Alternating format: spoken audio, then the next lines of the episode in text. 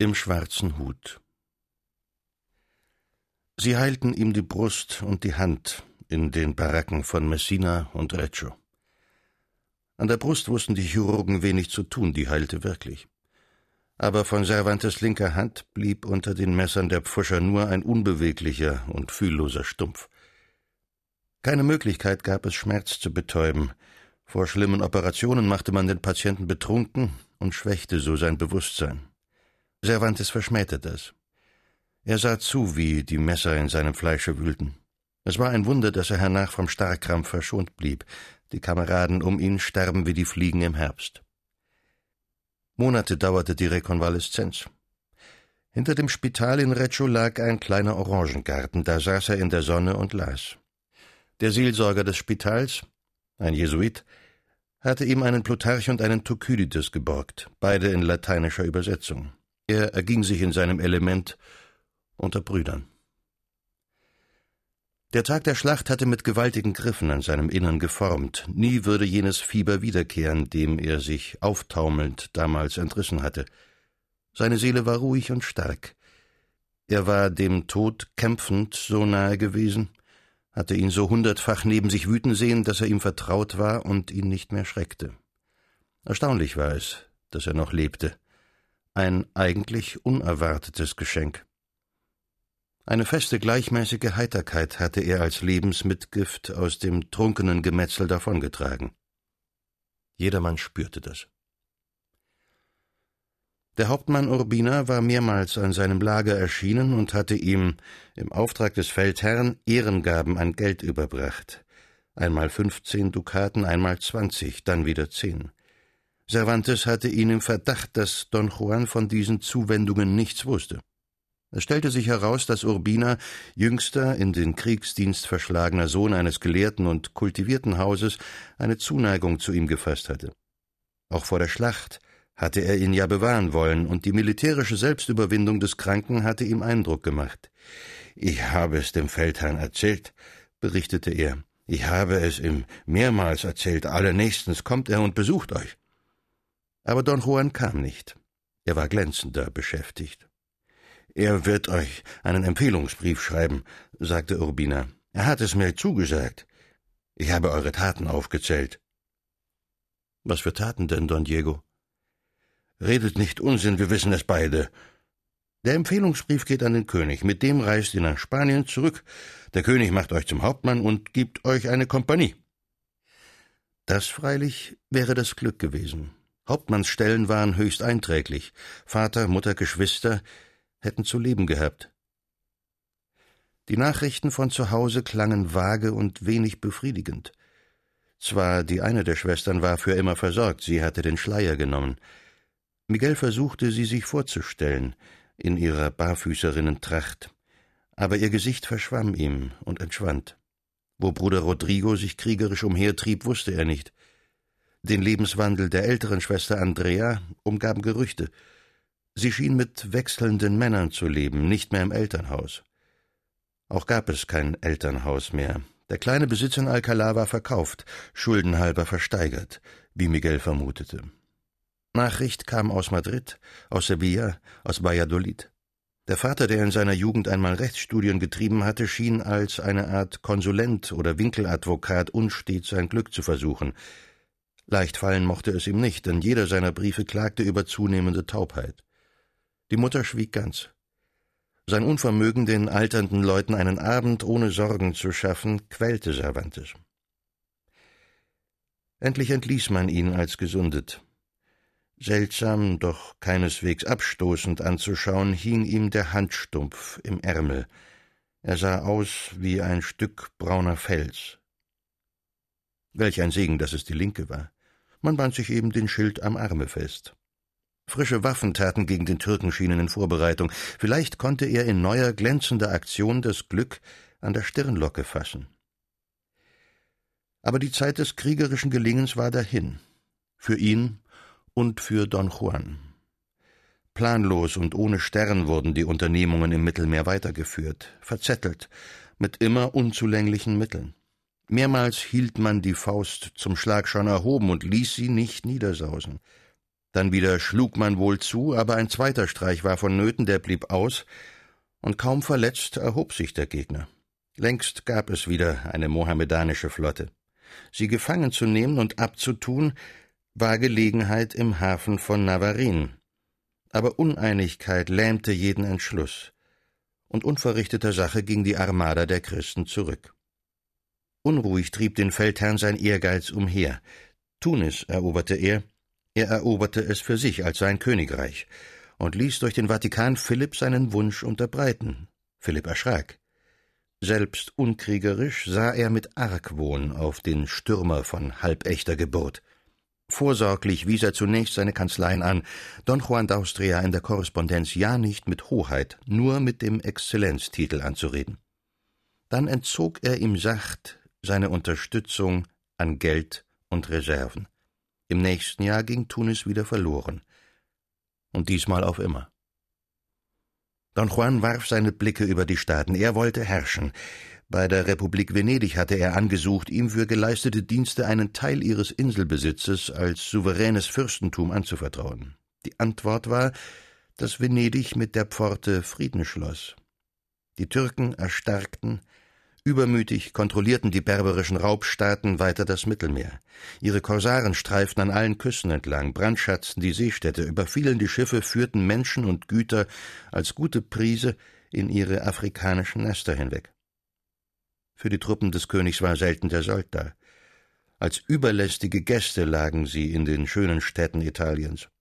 War eben keine neue Unternehmung in Gang, so wurden die Regimentsverbände gelockert und die Mannschaften sich selbst überlassen. Truppweis durchzogen sie die Halbinsel, kühn anzusehen, stets das Wort Ehre im Munde, aber prahlerisch auch, ohne Achtung für Leben und Eigentum, düster und ausschweifend. Wahrhaftig, man liebte sie nicht. Es kam ein Tag, da König Philipp seinen Generalissimus aus dem Südmeer zurückrief. In unklaren Ausdrücken wurden irgendwelche Aufgaben in der Lombardei in Aussicht genommen. Der Zeitpunkt war offen gelassen, als Sammelplatz der Truppen Genua bestimmt. Das Regiment Figueroa, dem Cervantes nun zugeteilt war, gehörte zu ihnen. Ihm fehlte jede Lust, mit dem Haufen zu ziehen. Ohne viel Beschwer erlangte er die Erlaubnis, sich allein von Neapel nach Genua durchzuschlagen. Jedes Maul, das nicht gestopft werden musste, bedeutete eine Erleichterung für die bedrängte Heeresverwaltung. Rasch war ein Pferd aufgetrieben, ein neapolitanischer Ölhändler, der nach Rom wollte, beglückwünschte sich, für den unsicheren Weg militärische Begleitung zu finden. Auf einem guten Rappen trabte Cervantes neben und hinter ihm drein die alte Via Appia. Am vierten Mittag durchquerte er auf hohem Damm den bläulichen Dunst der pontinischen Sümpfe. Zu rechten und linken hoben aus dem giftigen Gras Büffel das zottige Haupt. Aber als es gegen den Abend ging, standen vor ihm in der goldenen Sommerluft die Hügel und Kuppeln von Rom. Nachdem er dem Kaufmann sein Tier zurückgegeben, war noch die ganze Stadt zu durcheilen. Ihm klopfte das Herz. Jetzt erst wurde ihm bewusst, wie sehr er sich freute, den Kanonikus Fumagalli wiederzusehen und den gütigen Aquaviva. Wahrscheinlich hatte er es nur darum durchgesetzt, einzeln auf dem Landwege zu reisen. Alle Tore am Palast standen offen, niemand kümmerte sich um den fremden Kriegsmann, niemand befragte ihn. Unter dem Papst, der jetzt hier residierte, schien Verkehrsfreiheit zu herrschen im Vatikan. Er stülpte sich den Eisenhut verwegen ins Gesicht, schob seinen Dolch im Gürtel nach vorn und stürmte die bekannten Treppen empor, um dem streitbaren Alten recht militärisch in die Arme zu eilen. Kleriker, die neben ihm herniederstiegen, blickten sich um und zuckten die Achseln. Da war die Tür. Mit einem Ruck stieß er sie auf und stand still. Von seinem Betschemel erhob sich mit Indignation ein fremder Priester, jung, spitznäsig und Pergamenten und fragte gemessen nach dem Begehr. Cervantes stammelte. Sein Blick ging über das Zimmer. Noch hingen die Hannibalsteppiche an ihrer Stelle. Der Priester wusste nichts. Vor ihm hatte ein Beamter der Indexkongregation in diesen Wänden gehaust. Nicht einmal den Namen des Kanonikus hatte er jemals gehört. Dann stand Cervantes vor dem Appartement Aquavivas. Er pochte schüchtern ans Vorzimmer. Niemand rief. Drinnen war alles leer. Die Türen, die von einem Zimmer zum anderen führten, standen offen. Es herrschte eine lebenslose Ordnung. Ein Hauswart gab dem fremden Soldaten endlich Bescheid. Niemand lebte mehr. Bald nach dem strengen Papst war der Kanonikus Fumagalli gestorben. Vor zehn Tagen aber der Kardinal.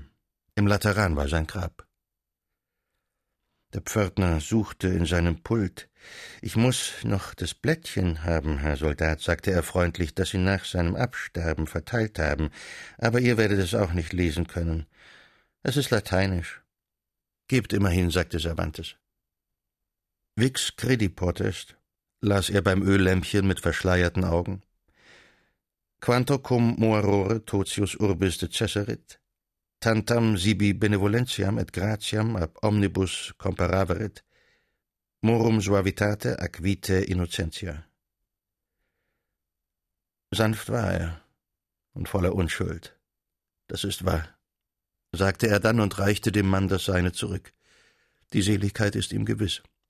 Amen, sagte der Pförtner. Er schritt durch Galerien und dunkelnde Höfe, und suchte den Turm, darin er gewohnt hatte. Er sah einen Stumpf vor sich. Sie rissen ihn ab. Lange stand er davor. In der sinkenden Nacht glich der Stumpf einer riesigen, abgebrochenen Säule auf einem Grabmal der Alten. Obgleich heute nirgends der Ausgang verwehrt schien, suchte er sich durch zu der kleinen Porta Posterola, die in lehmiges Ödland hinausführte. Er umschritt den Palastkomplex, fand Zäune und Gräben auf seinem Weg und gelangte durch die schweigenden Gassen des Borgo zur Engelsbrücke. In der nächsten Herberge warf er sich, ohne Licht anzuzünden, in seiner Kammer aufs Bett. Am nächsten Morgen ganz früh zog er weiter, zu Fuß gegen Norden. Leicht war sein Gepäck. Einen kleinen Ledersack hatte er sich über die Schulter gehängt, daran baumelte auch sein Helm, fast anzusehen wie ein Kochtopf. Hiebschwert und Schild hatte er bei der Bagage zurückgelassen und trug nur Pistole und Dolch im Gürtel. Ein geknotetes Tuch schützte ihm das Haupt vor der Sonne. Ein geschnittenes Holz schwang er als Wanderstab. Nicht schnell kam er vorwärts. Er sah Viterbo mit seinen schönen Brunnen, Bolsenas Felsen im See, Siena, das Ernste und Prächtige. Am zehnten Tag stand er im Toskanischen an einem Kreuzweg. Dort gleich zur Rechten lag Florenz. Es war keine fünf Stunden hinüber. Doch es war nicht sein Weg. Er rastete ein wenig unter einer weitschattenden Platane, die da stand, und bedachte sich. Dann nahm er Sack und Stab wieder auf, ließ sich über den Arno setzen und wandte sich weiter schräg gegen das Meer. Schön und friedlich war die Gegend, die sich dahin breitete im sinkenden Licht. Sanfte Hügel überall, bedeckt mit Kastanie und Maulbeer, Reben an jedem Abhang, die Ebene angebaut wie ein Garten. Sorglos weitum verstreut Bauernhöfe und Villen. Man sah es dem Lande an, dass hier seit langem kein Krieg gewüstet hatte. Die Straße zog Hügel an, Hügel ab. Eine Mondnacht war da. Der einsam wandernde Soldat wurde müde. Da stand er ganz unvermutet vor Mauer und Tor. Über die Zinnen nickte ein Wald. Kein Haus, kein Turm war drüben zu sehen. Vor dem Tor im Schein einer Fackel saßen Soldaten um einen Tisch und würfelten. Es waren deutsche Landsknechte. Cervantes saß an der Tracht. Gleichmütig wiesen sie ihn ab und deuteten zur Erklärung an seinem Aufzug hinunter. Er begriff, dass hier für fremde Bewaffnete kein Einlass war. Verständigung durch Worte war schwierig. Dann nahm er lachend seine Pistole vom Gürtel und zielte mit gespielt hilfloser Geste auf die Stadtmauer. Sie verstanden, lachten auch und ließen ihn ein. Der innere Wall war dicht mit Bäumen bepflanzt. Dies war der Wald, der dem Nahenden die Türme verdeckte. Durch enge Straßen, sauber gepflastert, schritt er voran. Niemand war unterwegs. Er überquerte ein kanalartiges Wasser und stand schon wieder am Stadtrand. In einem Häuschen, das etwas abgesondert lag, schimmerte zu ebener Erde durch die geschlossenen Läden noch Licht. Über der Tür ragte waagrecht ein geschmiedeter Arm mit einem Hut als Wirtszeichen, dessen schwarzer, frisch erneuerter Lack im Mondschein glänzte. Er pochte. Beim vierten Mal erst ward aufgetan, und eine Kerze in der Hand stand die Wirtin vor ihm. Ein junges, rundliches Weibchen mit erschrockenem Gesicht. Er bat um Quartier. So spät, Herr Soldat, sagte sie ängstlich. Eben, so spät, da muss man schlafen gehen. Noch immer zaudernd ließ sie ihn ein und geleitete ihn die Stiege hinauf.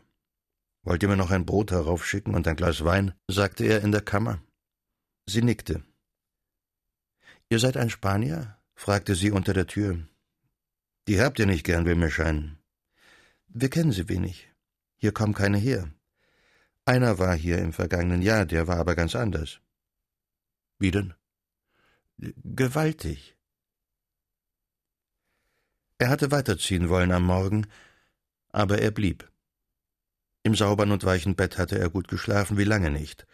In keiner anderen Herberge am Weg hatte es Fenster aus Glas gegeben und nirgends ein Waschgefäß. Wie er hinunterkam, bemerkte er, dass der schwarze Hut sich fast an die Stadtmauer lehnte. Nur ein Gärtchen trennte das Haus von dem baumbestandenen Innenwall. Zwei Steintische, eingerammt, mit steinernen Bänken standen da. Cervantes bekam seine Morgensuppe. Da seid ihr aber nahe am Feind, sagte er zur Wirtin, die ihm gegenüber saß. Wenn der kommt, springt er euch gleich in den Garten. Oh, zu uns kommen Sie nicht. Uns schützt der Kaiser in Wien. Wollen's hoffen. Wir haben auch unsere Freiheiten, sagte sie stolz. Nicht einmal die Inquisition gibt es bei uns. Das ummauerte Örtchen, darin sich Cervantes befand, war die Stadt Lucca. Ein friedliches Gemeinwesen, das sich selber verwaltete, eine Art Republik oder ein Herzogtum ohne Herzog unter dem Protektorat des römischen Kaisers.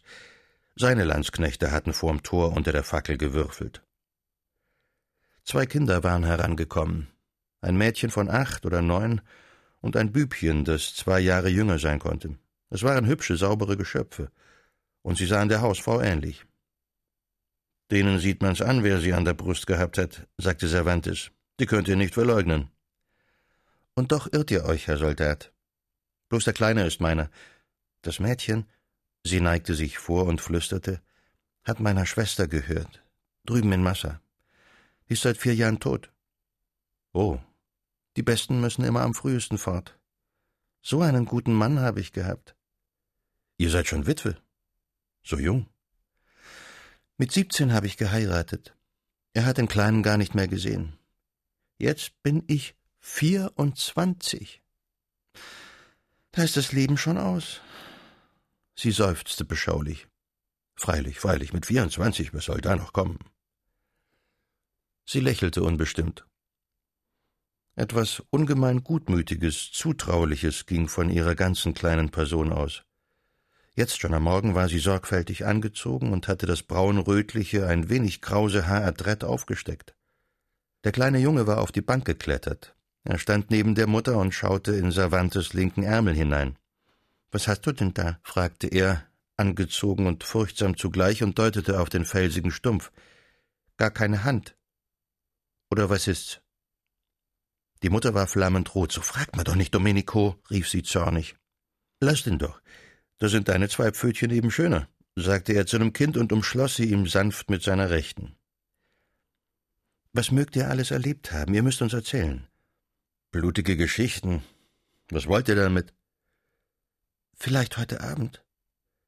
Ihr seid doch noch da? Ich werde schon noch da sein, sagte Cervantes.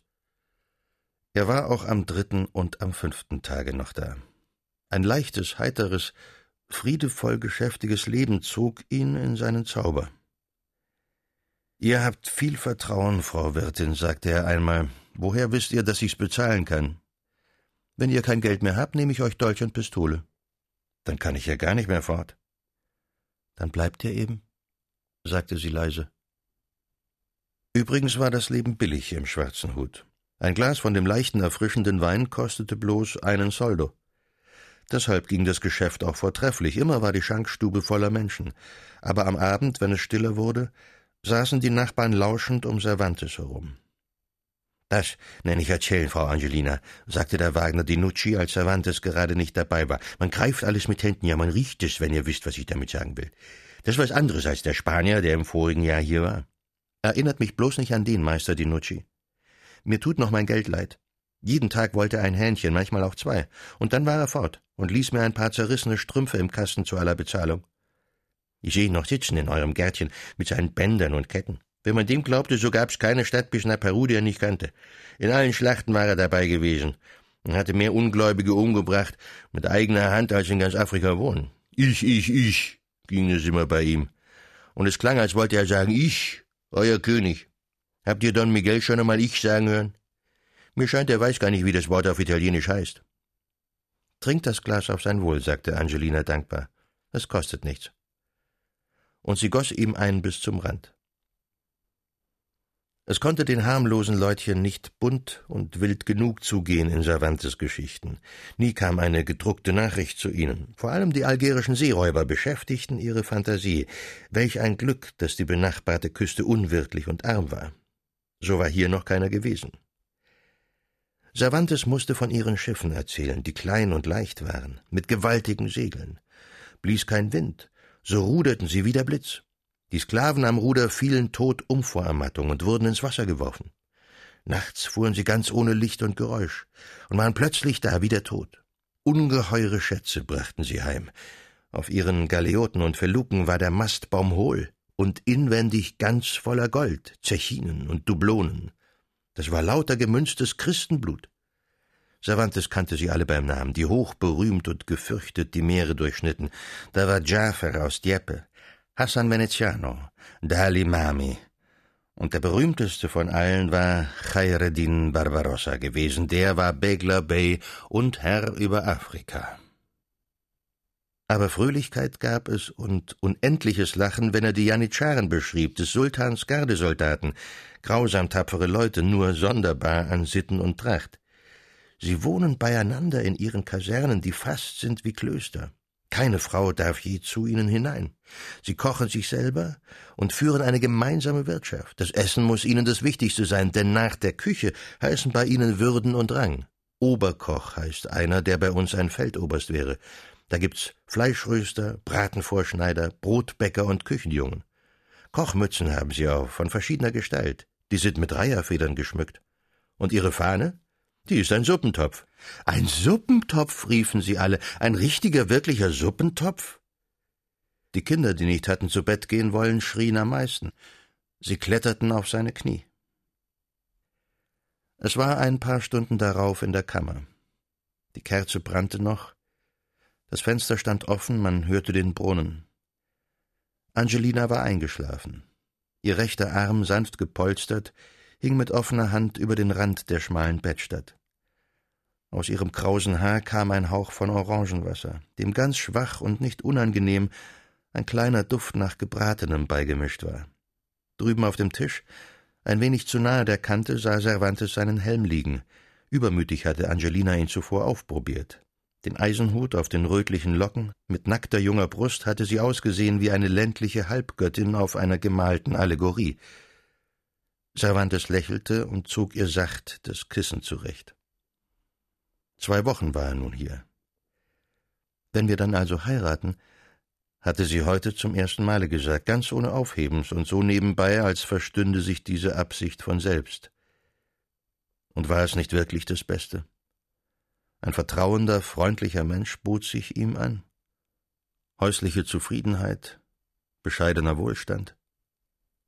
Ein Gastwirt in Lucca, Bürger unter Bürgern, in einem kleinen Staatswesen, das sich duckte unter den Stürmen der Zeit. Gewiss, mit anderen Träumen im Herzen war er ausgezogen, aber sechs Jahre trieb es ihn nun umher, und er war nicht einmal so weit, denen zu Hause aus ihren Sorgen zu helfen. Kirche, Meer oder Königshaus. Er gedachte der glückverheißenden Dreiheit, an ihm schien der Spruch sich nicht zu bewähren. Als Soldat war er nicht weitergekommen. Don Juans Brief an den König, den der gute Urbina verheißen, er kam nicht. Er würde auch niemals kommen. Und ohne einen solchen Protektor waren die militärischen Aussichten gar zu gering. Um im üblichen Turnus Hauptmann zu werden, musste man zehn Jahre lang als Fähnrich gedient haben, und er war noch nicht einmal Fähnrich. Auch von Dichterruhm hatte er einmal geträumt. Er lächelte nachdenklich. Leicht und gefällig waren ihm die Strophen aus der Feder geströmt, und Meister Euus war voller Lob. Das lag weit dahinten. Jeder junge Herr in Spanien dichtete so. Da wäre es in der Tat noch klüger gewesen, sich die Tonsur scheren zu lassen und auf eine Pfründe zu hoffen. Aber alle waren sie tot in Rom. Das war auch vertan und vergessen. Er löschte die Kerze mit seinem unempfindlichen Handstumpf und schlief ein neben Angelina. Er träumte selten. Heute träumte er. Er stand vor seinem Vatikansturm in Rom. Gewölk hing niedrig, Donner rollte, blaue Blitze durchleuchteten die Nacht. Der Turm, überhängend schon, stürzte mit gewaltigem Krachen. Staub und Trümmerwerk wirbelte. Er aber stand aufrecht im Steinschlag.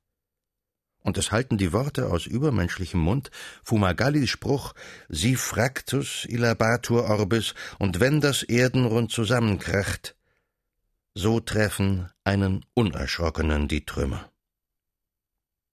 Er saß aufrecht im Bett. Die Dämmerung war schon da.